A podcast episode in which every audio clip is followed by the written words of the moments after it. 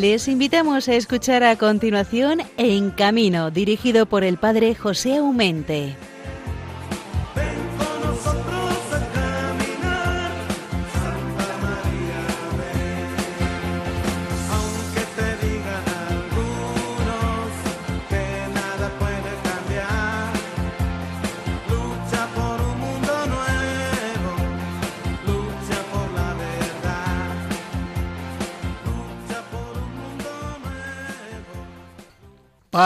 Y bien en el Señor. Alabemos un viernes más a Dios Padre Providente, que nos concede un nuevo día para que en nuestro empeño lo dediquemos a hacer el bien.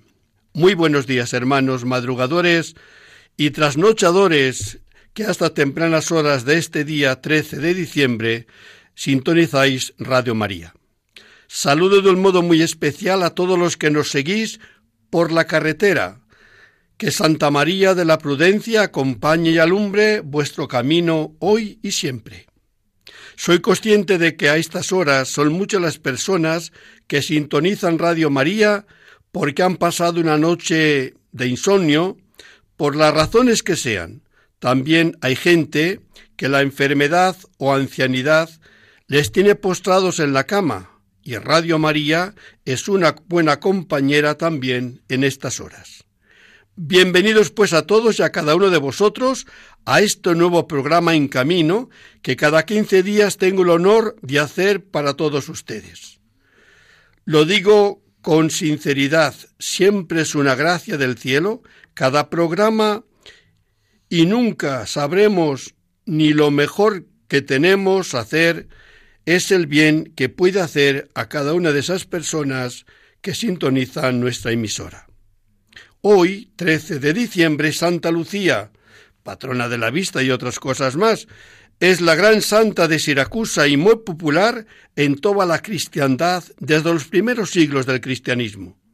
Ya sabéis que aunque es siciliana, donde vivió y murió mártir, sus restos incorruptos se encuentran en una hermosa iglesia de la ciudad de Venecia.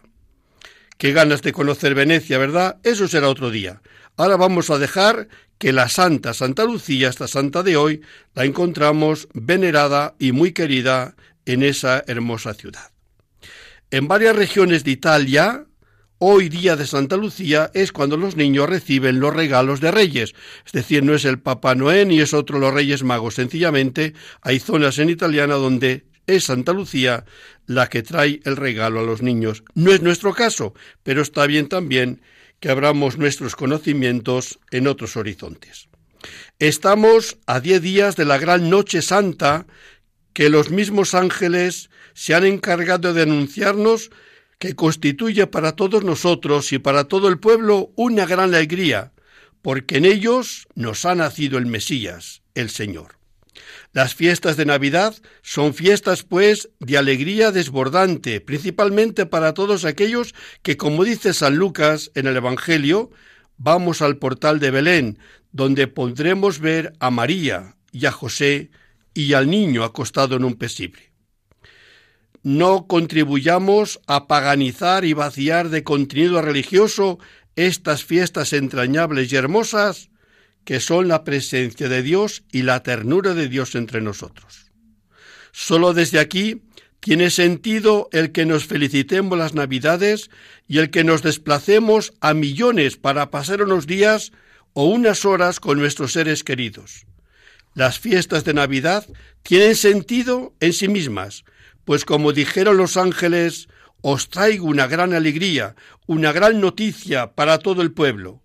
Hoy os ha nacido un Salvador y esto hay que celebrarlo y hay que hacer alegría desbordante entre todos nosotros.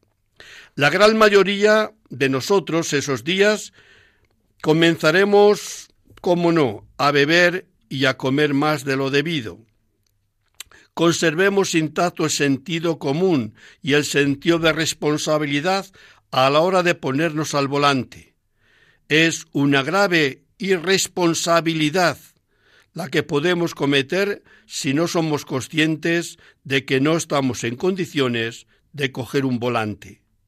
Es mejor pasar la noche donde estemos que no arriesgarnos porque creo que estoy en condiciones de poder poner en riesgo mi propia vida y de tantos familiares y amigos que se fían de mí y se montan conmigo en el mismo vehículo. Vehículo que a lo mejor no esté en condiciones de coger porque he bebido o comido más de lo necesario. Seamos prudentes, pues. En nuestras ciudades y pueblos vamos a tener cerca a los feriantes con sus casetas y sobre todo a nuestros hermanos circenses con espectáculos especiales. Son gente que vive y trabaja para todos nosotros, contribuyendo en buena medida a que las entrañables fiestas de Navidad conserven en esos lugares ese sabor hogareño, ese sabor a familia, ese sabor a fiesta. No todas las ciudades tienen el privilegio de tener un circo en su recinto ferial, pero sí en la gran mayoría de esas ciudades de una cierta entidad. No les dejemos solos. Los circenses tienen sentido con el público, necesitan nuestro aplauso, necesitan nuestro calor y presencia. Por ello, no es porque no tenemos niños que no vamos al circo. El circo no es para los niños, es también para los niños, porque el circo, os lo garantizo, nos hace felices a pequeños, a mayores o a jóvenes. Es un espectáculo familiar. Hoy tenemos en los estudios al señor Donald y aquí a una buena alumna también de, ese, de esa, la escuela Carampa, que es Alonsa, es de la ciudad de, vamos, de, de México, por lo cual digamos que un poco al, otro lado del charco, pero que le damos la bienvenida eh, en estos estudios de Radio María, porque ella también pues, nos va a contar un poco por qué ha venido a España, qué es lo que hace en esta escuela de Circo Carampa y qué es lo que quiere prepararse, cómo quiere prepararse para que después en su tierra o donde sea, porque el circo, gracias a Dios, no tiene fronteras. En la mayoría de los circenses saben que el pasaporte es algo esencial en su bolsillo, porque si son buenos artistas, ciertamente tiene que no solamente cruzar el charco, sino muchas fronteras. Hoy tenemos pues en los estudios a estos dos hermanos y amigos nuestros, que con ellos nos vamos a introducir un poco en el sápito y vamos a entender un poco más de este peculiar modo de vivir, de esta opción vocacional, porque el circo solamente la podemos entender desde la vocación a ser felices haciendo felices a los demás. ¿A qué suena bien? Pues es una realidad, no solamente es un sueño, es real como la vida misma cada vez que nos metemos en un sapito, en un tendón, también como suelen decir los italianos. Una buena noticia, ya se puede bajar el programa en camino con los podcasts. Basta que vayáis a Radio María y busquéis el programa en camino y lo podéis después eh, bajar a vuestro ordenador, a vuestro móvil o sencillamente volverlo a escuchar en aquellas horas que mejor os convenga. Así, sin más preámbulo, hermanos, os damos los bienvenidas y comenzamos este programa en camino. Buenos días.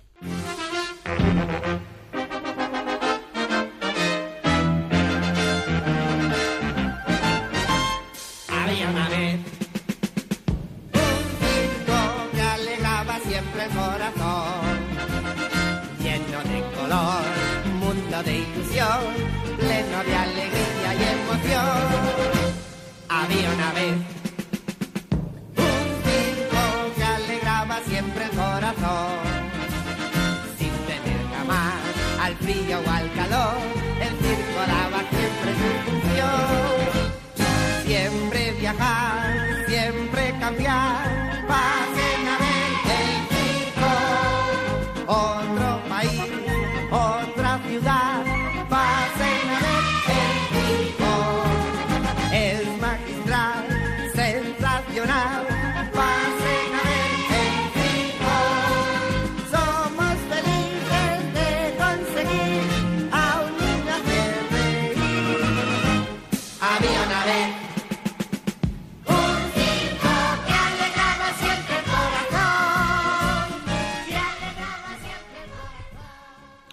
Qué bonita la canción, ¿eh? A que nos hace niños un poco a todos.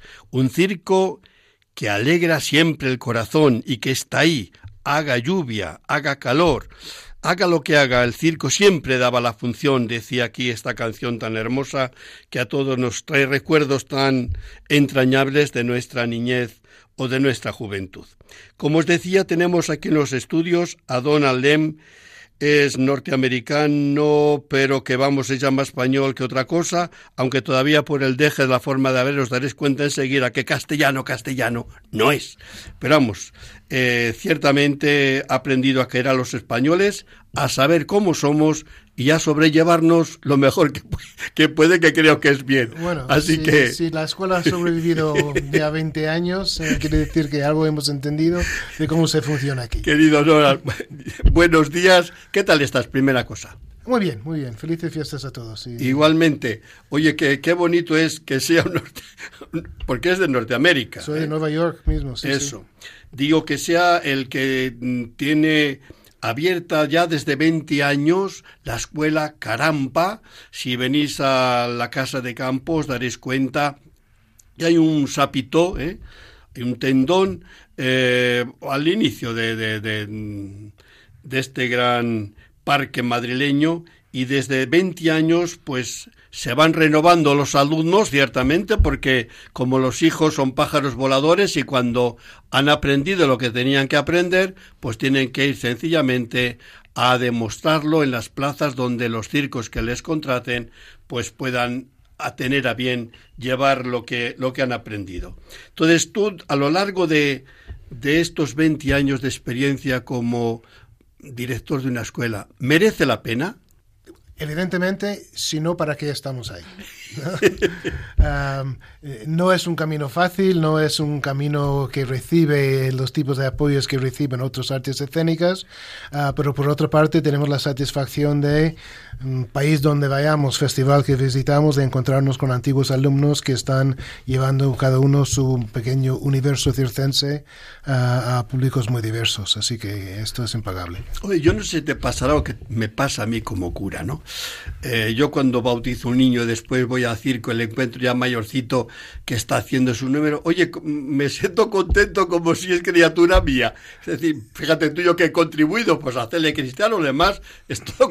Pero oye, me siento orgulloso de esa persona que está haciendo esos números que le he conocido un mocoso pequeñito. Tienes esa sensación también, satisfacción de ver que tus alumnos hacen, han hecho un camino. Desde luego, y tenemos la suerte en Carampa de que la mayoría de los niños, niños jóvenes que salen de, nuestra formación eh, mantienen eh, una relación, un cariño hacia el lugar donde han iniciado su formación, porque luego muchos de ellos continúan sus formaciones en otros países o de manera autónoma, es decir, que nosotros somos una etapa en su vida como, como de formación como artistas, ah, pero no somos todo el proceso, somos lo que somos. Ah, y, no obstante que nos visitan, nos traen sus, am, ah, sus artes, que llegan a la carpa con ganas de compartirlo con los ah, alumnos que ahora mismo están, se sienten parte de, de nuestro proyecto y nosotros desde luego los sentimos como parte de nuestra familia. Oye, ¿de qué países suelen venir los alumnos? Pues eh, por los años realmente hemos tenido de todo. Ah, Este año tenemos 13 países entre los dos años de formación. Ah, tenemos gente de, eh, de México, como nuestra compañera Alonso aquí, de Colombia, ah, de Uruguay, ah, de Chile. Sí, Ah, tenemos ah, varios alumnos de Israel, tenemos de Argentina. Argentina, tenemos de Italia, de Francia, de Alemania, de Gran Bretaña. Oye, África se ha despertado. Pues no, eh, sin embargo tenemos al lado nuestro ahora mismo eh, un centro de menas Ah, y estamos haciendo lo posible para desarrollar un programa con estos jóvenes que han llegado aquí tras una larga travesía ah, muy sufrida y, y hacer que algunos de ellos que pueden tener interés eh, en, en el circo pues tengan la posibilidad de, de realizarse. Te digo que los africanos, porque en YouTube se encuentran algunos números espontáneos que hacen y lo ponen. Oye, madera hay, ¿eh? Hombre, sí. Madera de buenos artistas les hay. Sí, ahora mismo estamos trabajando con una escuela, con un joven que está desarrollando una escuela en, en Nairobi, en Kenia, Ah, este verano trajo un pequeño troupe que hizo la vuelta de, de España. Tenían 30 o 40 funciones durante el mes de julio y agosto y la verdad es que técnicamente espléndidos. Ah, artísticamente, pues eh, justamente si está siguiendo el proceso de Carampas porque tiene ganas de llevar una formación más renovada hacia los chavales con los que está trabajando, pero el futuro del circo está en África, de qué duda cabe. Oye, eh, hablando de África, eh, lo conté ya en nuestro, en nuestro programa hace tiempo, cuando en el 2016 el Papa nos recibió a los circenses, poco a nivel internacional, vinieron mmm, casi milagrosamente unos africanos de Kenia, me parece que eran, hicieron un número espléndido delante del Papa, pero lo que más nos sorprendió, al menos a mí, es que lo hicieron con traje, con corbata y chaqueta. Y verle saltar, hacerla con el traje. Yo me imaginé, vamos, no me imaginé, hace poco esfuerzo por imaginarte que era por respeto al Papa, ¿no? El, el, porque normalmente es un número, ellos, el, de hecho, la, la, noche, así lo hicieron en la calle, era con el todo el oso medio cuerpo descubierto, ¿no? Pero yo cuando al día siguiente me les veo actuar delante del Papa con corbata, chaquete, oye, era una, una sensación muy rara. Sí, lo puedo entender, sí. Uh, pero también yo entiendo que un país no está obligado a hacer de su circo el folclore de su país. Uh, uh, los argentinos no están obligados a hacer tango de circo, los mexicanos no están obligados a hacer gauchos, los yanquis no tienen que ser vaqueros y, y, y gángsteres. Um, un país realmente está libre cuando sus artistas pueden desarrollar el mundo que quieren desarrollar. Claro, es una gozada. La verdad que el mundo del circo este programa ya son nueve años las que le llevamos, por lo cual decir cómo hemos hablado unas horas, ¿no? Quiere decir que nuestros oyentes, los que nos siguen, pues se dan cuenta que era un mundo desconocido, pero ya no tan desconocido porque, oye, cada 15 días estamos aquí hablando de, estas cosas que, que, es un poco, al principio parecía un poco raro, ¿no? Pero ahora ya es lo normal, es que hablemos de este mundo del circo. Como nos has traído aquí una alumna de la escuela que es Alonsa, Hola, ¿qué tal? No sé tu apellido, por lo cual le tienes que decir tú. Ah, pues me llamo Alonsa Corona. Corona, uh -huh. la corona del Adviento. Estamos ahora en la corona, fíjate sí, tú. Sí, hombre, la primera. vamos a la corona del Adviento. Bueno, pues Alonsa Corona, eh, ¿cómo, se, ¿cómo conociste tu carampa desde tan lejos? Pues yo conocí Carampa cuando un exalumno de Carampa, eh, llamado David, fue a México a dar una, un, un proceso de creación de un espectáculo Trabajamos con él durante unos dos meses más o menos y pues en el tiempo en donde él nos fue dirigiendo y, y, fuimos creando este espectáculo, pues nos platicó de cuál había sido su formación y yo en ese entonces ya estaba empezando a tener como la curiosidad de continuar una formación profesional y pues ahí empecé a investigar más sobre Carampa y... ¿Tu familia es de tradición circense o no? No, no, mi, mi madre es periodista y mi padre estudió economía. ¿Y no les diste un disgusto cada hijo que te quieres dedicar a esto? Yo creo que ellos ya se lo veían venir. Desde que yo era pequeña siempre estuve mucho más inclinada como a la danza, al teatro, a las disciplinas más físicas y yo creo que ellos empezaron a hacerse la idea de que quizás me dedicaría a algo que no que no fuera que muy no convencional, sí. Oye, Donald, eh, ¿tú crees que el, el, el, circense es una vocación? Uh, si no, ¿para qué? Porque es un trabajo muy sufrido. Claro. O sea, si el cirquero no está ahí horas y horas y horas machacando su cuerpo, sudándolo, no va a ser, eh, no va a llegar a, a, tener el instrumento para hacer lo que él sueña hacer como, como artista.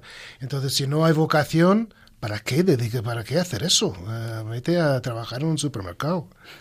Estoy de acuerdo, te preguntaba con segundas, porque estoy de acuerdo que si no tienes una vocación es. Porque el aplauso todos somos gracias a recibirle. Claro. Pero antes de llegar al aplauso.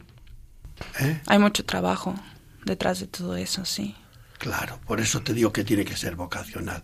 Y no solamente vocacional por eso, sino el vete, el ven, el monta, el prueba, el, y los jóvenes cuando son jóvenes pues se tienen ganas también de otras cosas. Pero yo creo que cuando se es un buen artista no se vive para otra cosa sino para su número. Es increíble, ¿no? Parece que el circense viene de otro mundo, de otra galaxia. Sí, ahora yo tengo una pregunta para ti, Alonso.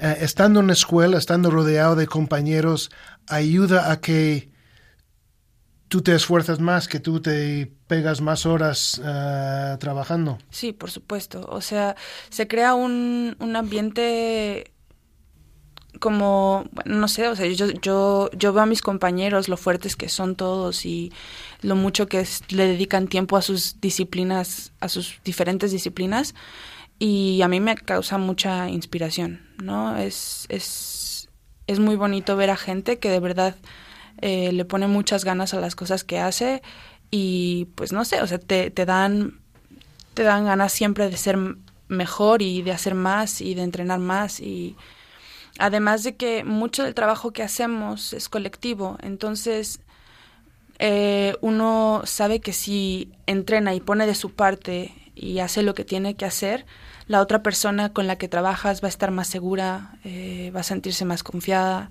y no sé, se puede crear una mejor eh, relación entre todos los artistas que estén participando, en este caso los de la clase, ¿no? Porque muchas veces entre nosotros mismos nos cuidamos y vemos cómo crecemos y avanzamos en, en nuestras disciplinas.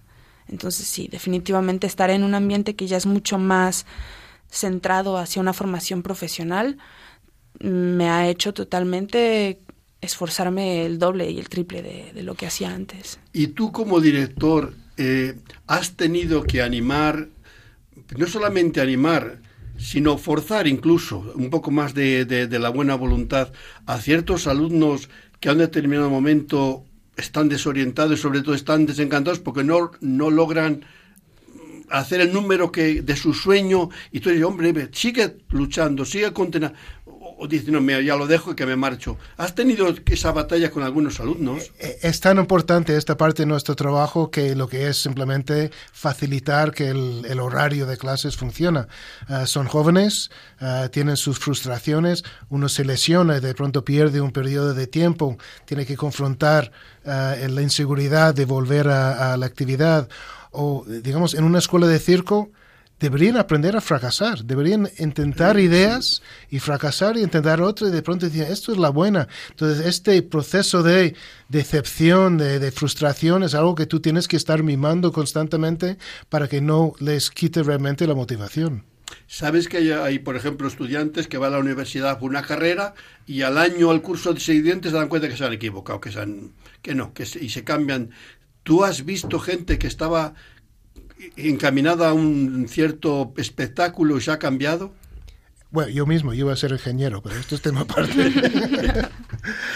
um, sí, eh, digamos, pasan muchas cosas. Hay gente que entra en circo y luego de pronto que la parte de danza acrobática, pero realmente uh, la danza es la que más le llama la atención y dice, mira, que este proceso de formación circense me ha servido mucho, pero realmente mi vocación es uh, hacia el movimiento más, uh, más puro. O otros que de pronto dicen, quiero hacer el palo chino, el mástil, y de pronto se dan cuenta que son todos quemaduras y, y y, torsiones de espalda y dice, mira, ¿sabes qué?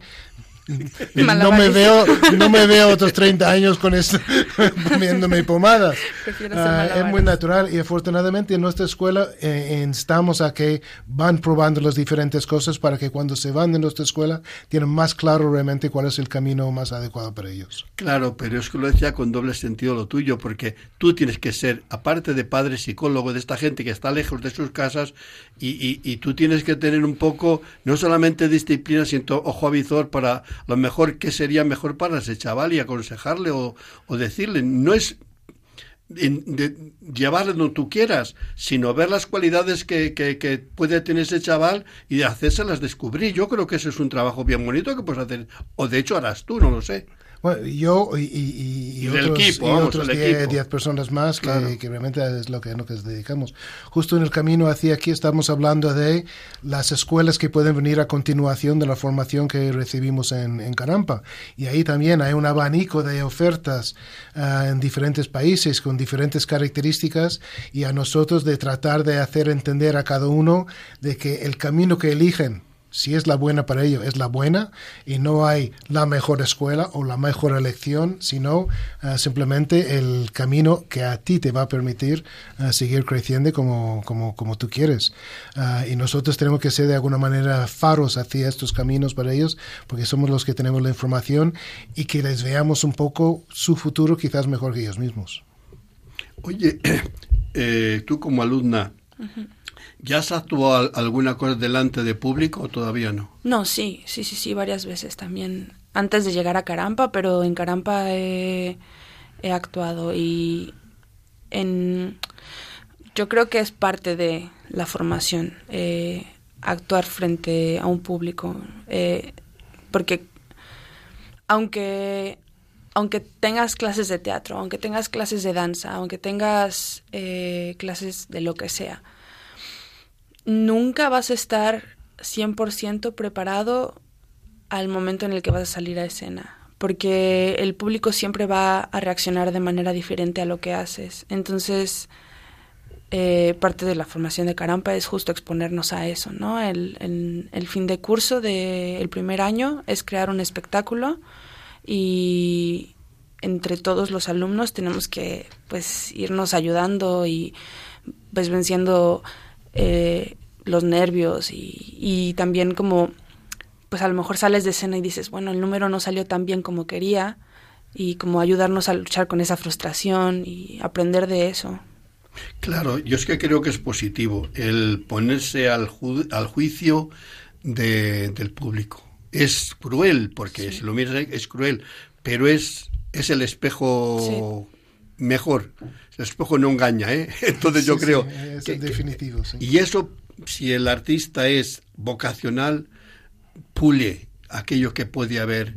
Eh, porque yo creo que no sois tontos los alumnos y menos los profesores, ¿no? Cuando no se ha dado el 100%. Sí. O cuando por lo que sea, aquel día no tenía y, y, y, no ha salido redondo como había estado ensayado. Entonces yo creo que es frustración, pero es al mismo tiempo como la pelota cuando cae al suelo, ¿no? que resulta que rebota. Claro, sí, sí, sí, es, es no sé, es, es una de las sensaciones de las que hablábamos mis compañeros y yo es que cuando, cuando el público te da su energía, tú la puedes regresar multiplicada. Y, y generalmente cuando, cuando hay un público con muy buena energía, los errores se hacen más pequeños, ¿no? Y tienes como una, no sé, te vuelves como un superhumano y eres capaz de solucionar todos los problemas que hay en menos de un segundo, ¿no? Y como justo es esto, ¿no? Vas aprendiendo como de, bueno, aquí me suelo equivocar, entonces voy a corregir esto, pero sé que en este momento el público es cuando cuando se emociona más, entonces voy a aprovechar este momento, ¿no? Para para hacer que la energía suba mucho más, ¿no? Es, es aprendes mucho de de las diferentes experiencias con los diferentes tipos de público que hay, que es diferente actuar para niños, es diferente actuar para para una familia, para un grupo más familiar, ¿no? Que esté el padre, la madre, o, para jóvenes, ¿no? Es, es muy diferente cada vez. Oye, estando lejos así de la familia, que no la tienes ahí para que te admire o te anime, o te asuste un poco, porque yo creo que la familia algunas veces te puede frenar, ¿no?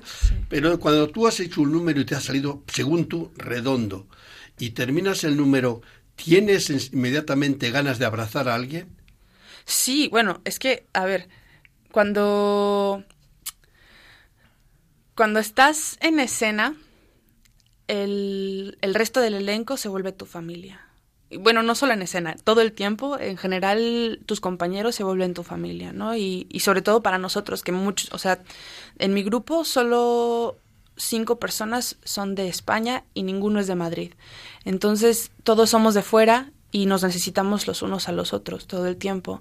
Entonces, hemos creado mucha mucha unión y familia y pues el año pasado era súper bonito salir de terminar el espectáculo y eran puros abrazos y, y agradecimientos y, y, incluso pasaba que había gente que se sentía mal antes de salir a escena, pero entre todos era el momento de, venga, tú puedes, venga, ya vas a salir, no pasa nada, arriba.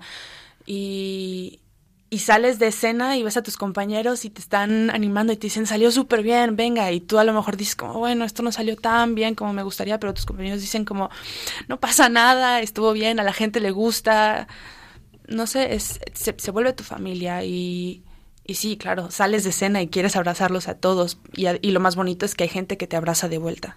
Quiere decir que el circo a lo que donde yo quería llegar es no solamente una familia, sino una familia noble.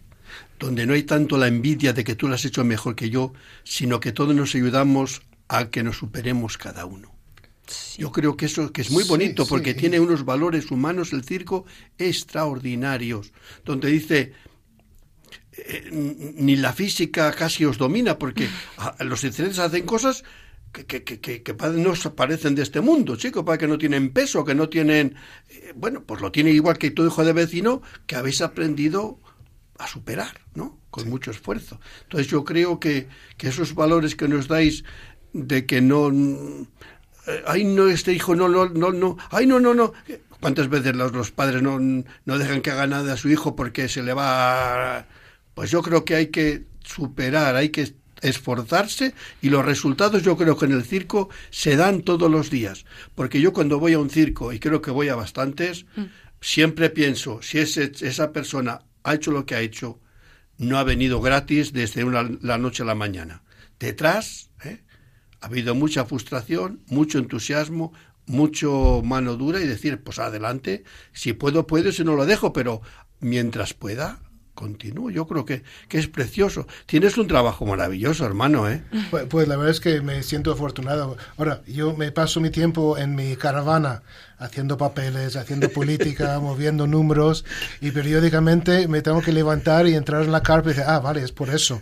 Y los chicos no sé lo que pensarán cuando yo entro en la carpa y estoy ahí mirando y tal, pero yo sé que me estoy cargando las pilas para poder confrontar al resto. Claro, y vamos, yo creo que tenemos que estar orgullosos de que España tenga una escuela de circo de la categoría del Carampa. Hay que felicitarse. Y lo curioso es que ha tenido que venir un norteamericano a decir, oye, que, que aquí voy a poner una escuela de circo, y no era un capricho de un día ni de dos años, sino que lleváis ya 20.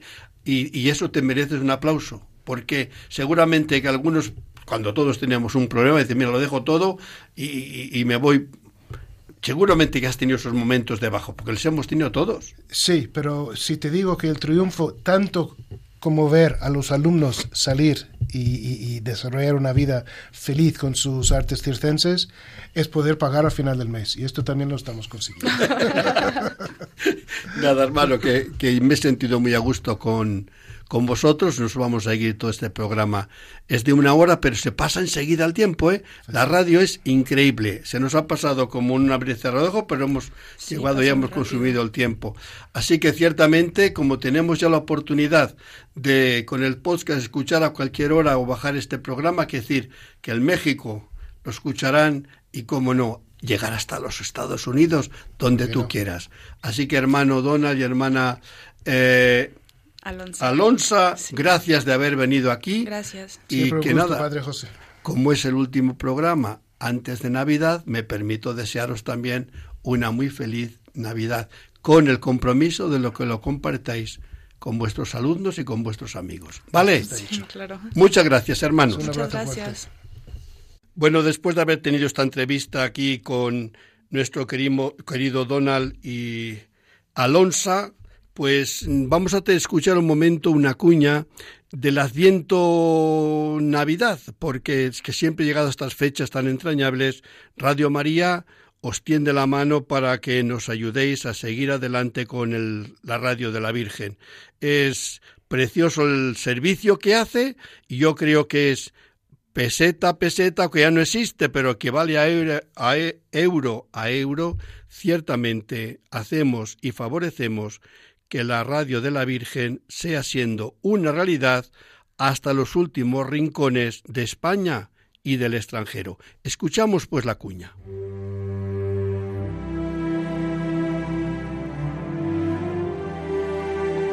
Jesús vino, Jesús vendrá, Jesús viene.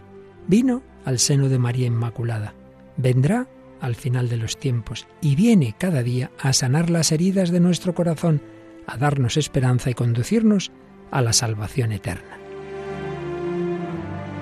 Sin embargo, aún son muchos los que no conocen a Jesucristo.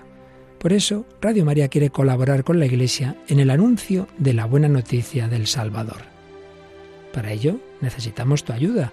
Tu oración, compromiso voluntario y donativos nos permitirán prolongar la voz de Juan Bautista y preparar los caminos del Señor. Puedes informarte de cómo colaborar llamando al 91 822 8010 o entrando en nuestra página web radiomaria.es. Radio María, la fuerza de la esperanza.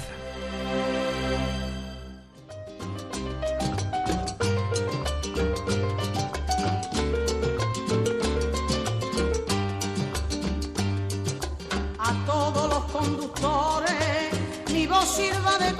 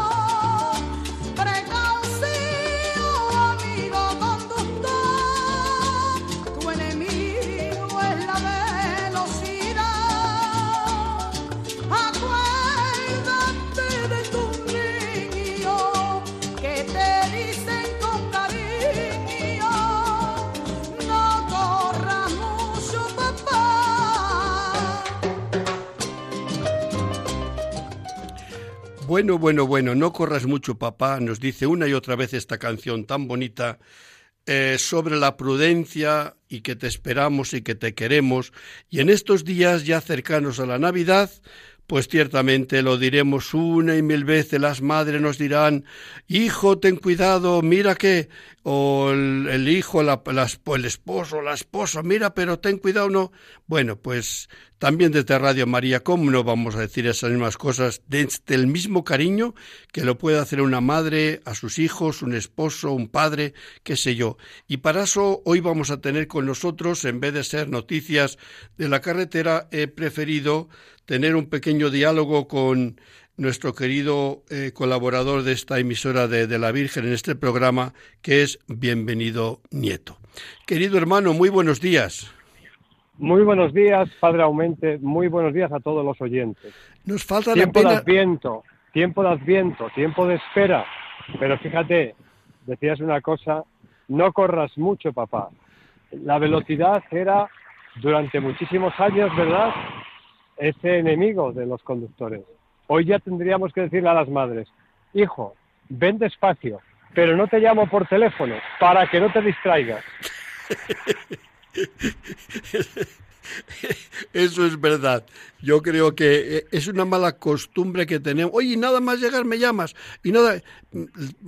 Vamos, yo como he sido siempre contrario a eso, porque te da una.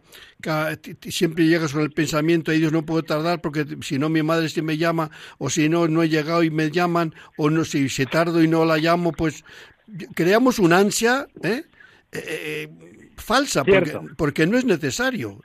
Yo creo Cierto, que cierto. llego cuando llego y eso te llamo Cierto. con sencillez, pero no con ansia de que si no te llamo es que me ha pasado algo o es que estoy en riesgo de que me pase. Yo creo que tampoco hay que crear ansias inútiles. Y muchas veces, fíjate, esa ansiedad que ha llevado a, a- a provocar mm, situaciones de riesgo bastante graves, ¿eh? que no es una situación que pase desapercibida, sino situaciones de riesgo graves. Por el hecho de hacer una llamada. Una llamada porque si no va a estar intranquila una persona, mi familia, mi hijo, mi hija. Y claro, eh, se queda con el auricular enganchado.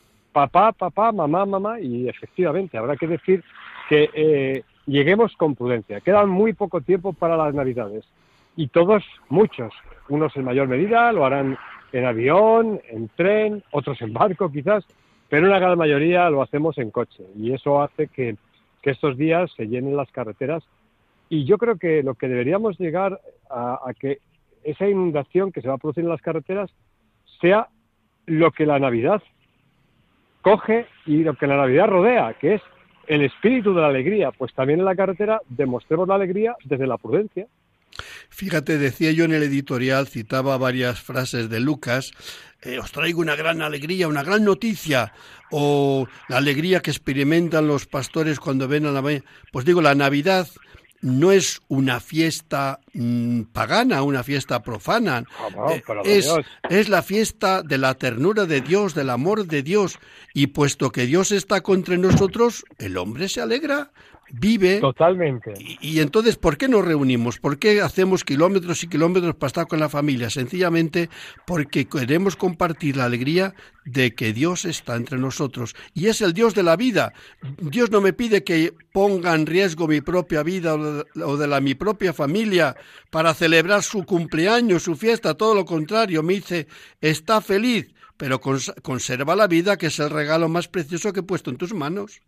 Y sigue transmitiendo felicidad. No por esto deje de transmitir felicidad. Estoy de acuerdo. Fíjate que en estos días, ¿verdad? Ya próximos a la Navidad, que estamos en tiempo de Advierto, cuánto domingo, eh, estamos ya encendiendo la luz blanca, la luz que refleja la alegría de Cristo. La luz blanca que refleja la alegría de Cristo se, se- se pone en, en dos momentos emblemáticos para la Iglesia, que uno es la, la cuarta vela de Adviento, y luego el cirio el día de Navidad, el día Nochebuena, y otra el cirio pascual el día del sábado de gloria. Qué dos momentos mágicos, qué dos momentos de alegría, vividos cada uno en contextos distintos, ¿verdad? Pero son momentos de alegría, sincera emoción por lo que eh, representa ese misterio del nacimiento del Hijo de Dios. Y los pastores se pusieron en camino y se fueron y dejaron lo que eran las manadas de los pastores y se fueron a adorar al niño a una gruta en Belén, a una pequeña cueva, a un pequeño tenado, llámalo como quieras. ¿Cómo no vamos a hacer nosotros lo mismo, Padre Aumente? ¿Cómo no vamos a ponernos en camino para manifestar esa alegría por el nacimiento del Hijo de Dios? Y ahora más que nunca, ¿verdad? Fíjate cuántas veces nos viene, a mí me pasa y a ti también te pasa, ese recuerdo del Padre Medina, de don José Medina, ¿no? Mi predecesor aquí en Madrid, que, que tanto y tú como yo le, le tenemos día sí, día también en nuestro recuerdo y en nuestra memoria. Cuando él, un día de Nochebuena, se da cuenta de lo que es la vida de una persona que trabaja, vive y se gana el sustento en la carretera, ¿verdad? Oye, y la cosa es que le embarcó, porque Medina admiraba mucho la pastoral de la carretera, pero tenía una debilidad que no la podía esconder. Su debilidad era el conductor, pero el conductor condu- camionero. El Es- camionero. esa es el debilidad. camionero. Eh, sí, era su El debilidad. camionero. El camionero, José. Esta, esta era una- Pero es que es cierto, hombre, es que, fíjate, los autobuses, el conductor de autobuses, que tiene una responsabilidad de llevar 60 vidas, 70 vidas, solo ahí, ¿eh? luego después las que pueda poner en peligro la carretera, ¿no? Pero tiene unos horarios. Es sale de un sitio y llega a otro sitio, de acuerdo, y tiene que estar en un horario. Pero es que el camionero no se regía por esos horarios. Él decide, salía, cargaba, y una vez que cargaba, vale, hasta que llegaba a su punto de destino. Y pasaban horas y horas. Y cuántas penurias, cuánto trabajo, cuánto sufrimiento de la carretera. Y cuando se, oye, cuando se pinchaba una rueda, no te digo Claro, nada. claro. Pinchar una rueda, que no es como ahora, que llamas a un servicio de, de asistencia de emergencia y te viene, que antes eras tú el que tenías que arreglarlo. El que en un momento se te averiaba y tenías que buscarte la vida con un mecánico, irte a por el mecánico, traerle. Bueno, los que hemos vivido y vivimos en la carretera, como, tú y yo, que hacemos kilómetros al cabo del año bastantes, sabemos de lo que estamos hablando. Por eso queremos tener para ellos un recuerdo muy especial y que ahí en, ese, en esa cabina, en esa cabina que a, a pesar de todas las leyes que haya, de todos los requisitos que nos ponga la administración o a los camioneros les ponga la administración, también en esa cabina, cuando van, también está Dios y también nace Dios ahí, como decía el padre Medina. Y vamos a, a llevar un recuerdo muy especial para ellos, de verdad, en, estes- en estos días. Pues yo Por eso que están haciendo. Yo creo que, querido bienvenido, en- la gente sabe perfectamente eh, cómo debe comportarse porque, porque no somos tontos y sabemos cuando, cuando obramos bien, obramos mal. Por eso queremos poner el dedo en la llaga y es decir, puesto que sabes, que lo sabes, cuando has hecho una cena un poco te ha salido de madre, porque son días que es verdad, si vas a cenar donde la madre, donde la suegra o donde no sé qué, pues oye, pues tómate esto, prueba del otro, bebe de esto, prueba del otro, pues claro que bebes y comes mucho más de lo, de, lo necesario y debido.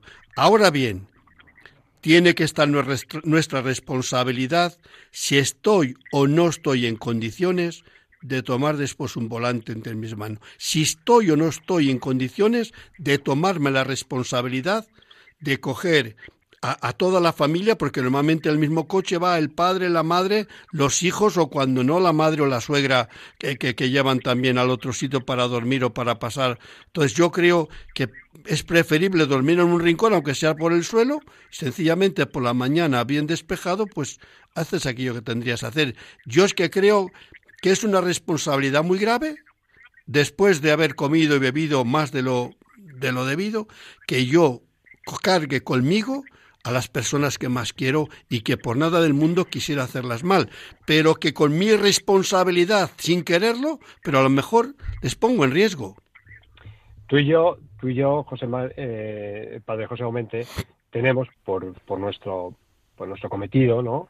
Que visitar muchos sanatorios y muchos eh, cementerios, muchos camposantos, ¿no? Y claro, cuando hacemos unas exequias fúnebres por un chico, o por una chica, o por un joven, o por un adolescente, o por una familia, ¿no?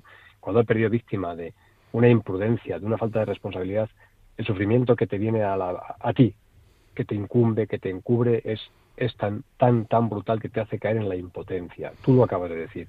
Seamos responsables, seamos prudentemente responsables, porque eh, fíjate que el hecho de, de no saber o de no querer reconocer que en tu estado no estás para conducir en unas condiciones óptimas o favorables. Ojo, hermano, que no es porque estés borracho, sino sencillamente claro, justo, porque, porque justo. no tienes... justo, justo. Y eliminar una palabra, don José, de verdad. Hay que intentar eliminar una palabra en la conducción. Una palabra que es y que cuántas vidas ha segado. Yo controlo. Claro. No, sí. no mire usted, no. O conozco, no. o conozco bien la carretera con la palma de mi mano. Con, la, con la palma de mi mano. No, mire usted, no, no. Hay que decir no y hay que saber decir no. Y fíjate, yo creo que la responsabilidad tanto es del que tienes al lado, de tu familiar, decir, no, no, no, mira, no. Tú no vas a salir.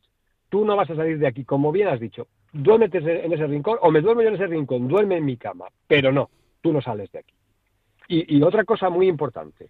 En estos días también, gracias a Dios, pues en muchos trabajos existe la cordialidad, la camaradería, el compañerismo, también en nuestro contexto de eh, empresas de, claro, de sí. transporte, empresas de viajeros, empresas de mercancías, pues también se da pues ver a esas personas que van a estar en la empresa, aunque ya no vayan a llevar su sustento de trabajo, su, su herramienta de trabajo, que vayan a estar a nivel privado, particular.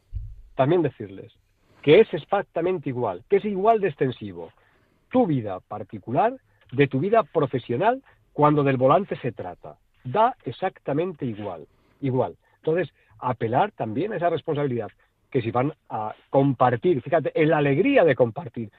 Escucharás estos días, como yo también estamos escuchando, ¿verdad? Bueno, si es que la Navidad es unas, unas fiestas, para mí una noche más, para mí un día más. No, fíjate con qué radicalidad lo digo, no es una noche más. La Nochebuena es una noche especial. Y fíjate si tiene importancia, porque la gente se le olvida la importancia que tiene esto. La importancia que tuvo, que tiene y que tendrá el nacimiento de Cristo, que cambió el mundo. Hasta tal punto, para los que ahora están poniendo de moda estas costumbres, como tú me has dicho hace un momento, paganas, ¿no? Que si es una fiesta pagana, no, hombre, no. Ni el solsticio, no, hombre, no. Fíjate si es importante el nacimiento de Cristo que los historiadores cambian la, forma de contar el mundo, de contar la historia, antes de Cristo y después de Cristo. Fíjate si es importante. Por eso no se trata de una noche más. Y, y cuando en un momento, en una carretera, el día de Nochebuena, tenemos que prestar ayuda a esas personas, se la vamos a prestar de una forma amigable, cariñosa, cordial, jovial. ¿Para qué? Pues para que en la medida en que podamos estén con los suyos, porque es una noche de las madres, de los padres, de la familia, ese bastión que se nace y que nace fundamentalmente en una gruta pequeña, en Belén. Ahí es donde tenemos que estar todos. Y que llevemos en ese camión, en, esa, en, ese, en ese autobús, esa responsabilidad de decir, yo tengo que seguir transmitiendo alegría. Seamos prudentes, seamos responsables. Y la Virgen que está en Belén, vamos a disfrazarla, entre comillas, el traje que le vamos a, a, a, poner ese día es el traje de la Virgen de la Prudencia. Y ese niño que está allí naciendo en esos momentos, pues le ponemos con ese volante, ¿verdad? Para que vea que, que también nosotros le debemos ese respeto en la alegría de compartir. Querido bienvenido, nos hemos comido ya el Ya. tiempo. Te lo agradezco en el alma que hayamos tenido contigo un diálogo más fluido, un poco más amplio. Y nada, como nos vamos, el próximo programa es el día 27, estamos en plenas Navidades, quiere decir que tendremos Sí, tiempo también de hablar de estas cosas, que no es eh, jorobar la fiesta a nadie, sino todo lo contrario. Diviértanse, sean felices, desbordadamente felices, pero con la debida prudencia y el sentido común, que es sencillamente gozar en plenitud todo aquello que la providencia pone a nuestro alcance. Así que, querido bienvenido, que tengas también tú una feliz Navidad. Te doy gracias de todo lo que colaboras con este programa En Camino y que nada, que allá donde nos veamos y nos vean, encuentren que somos creyentes y que realmente nuestra confianza y amor a Jesús es sincero, como sincero es su amor para con nosotros. Feliz Pascua, don José. Feliz Pascua a todos los oyentes. Buenos días, hermano.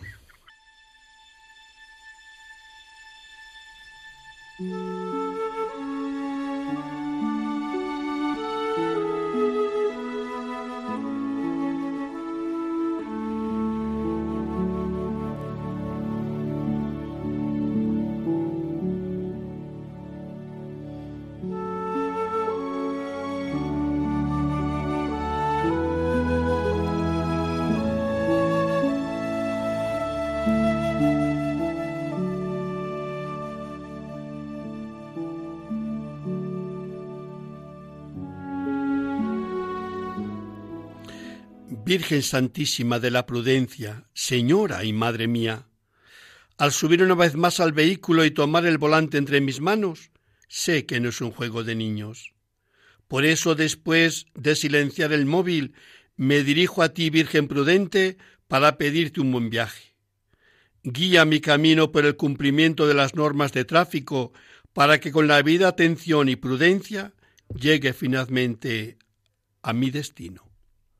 Madre, ayúdame a gozar del viaje y evitar toda clase de accidentes, para bien mío de los que me acompañan o circulan junto a mí.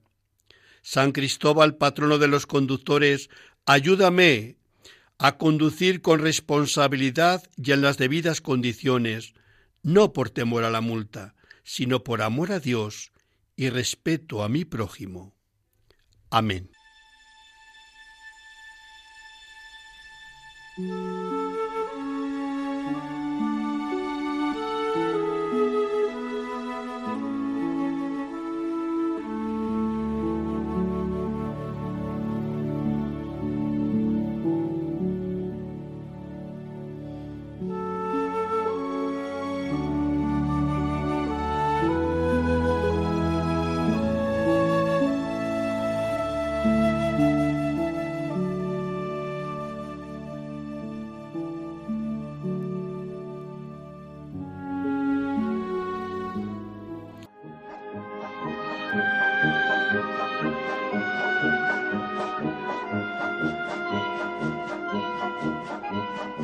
El circo es noticia con Javier Sainz.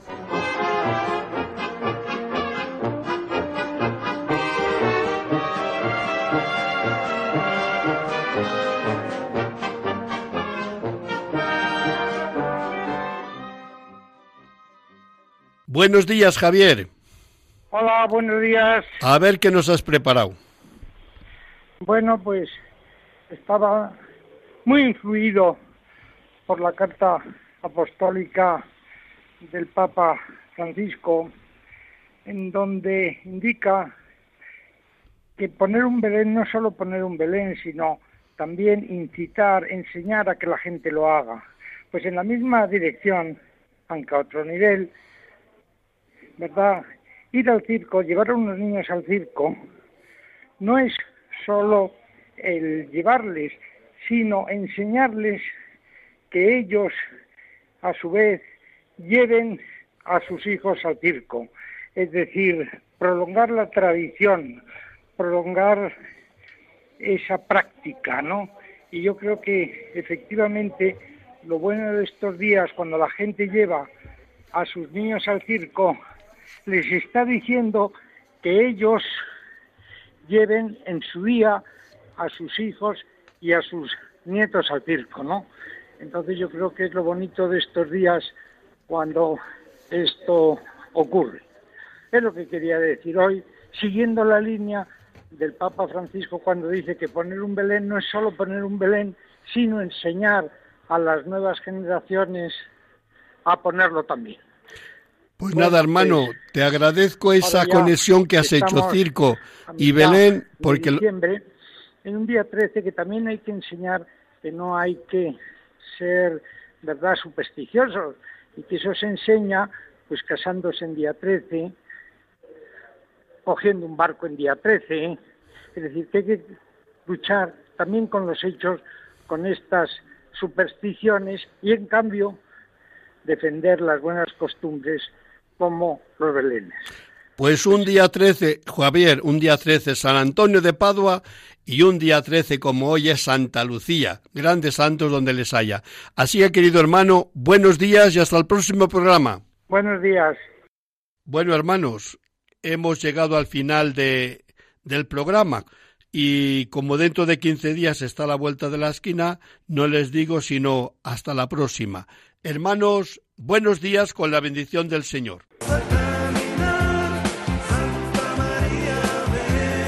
Han escuchado en Radio María En Camino, un programa dirigido por el Padre José Aumente.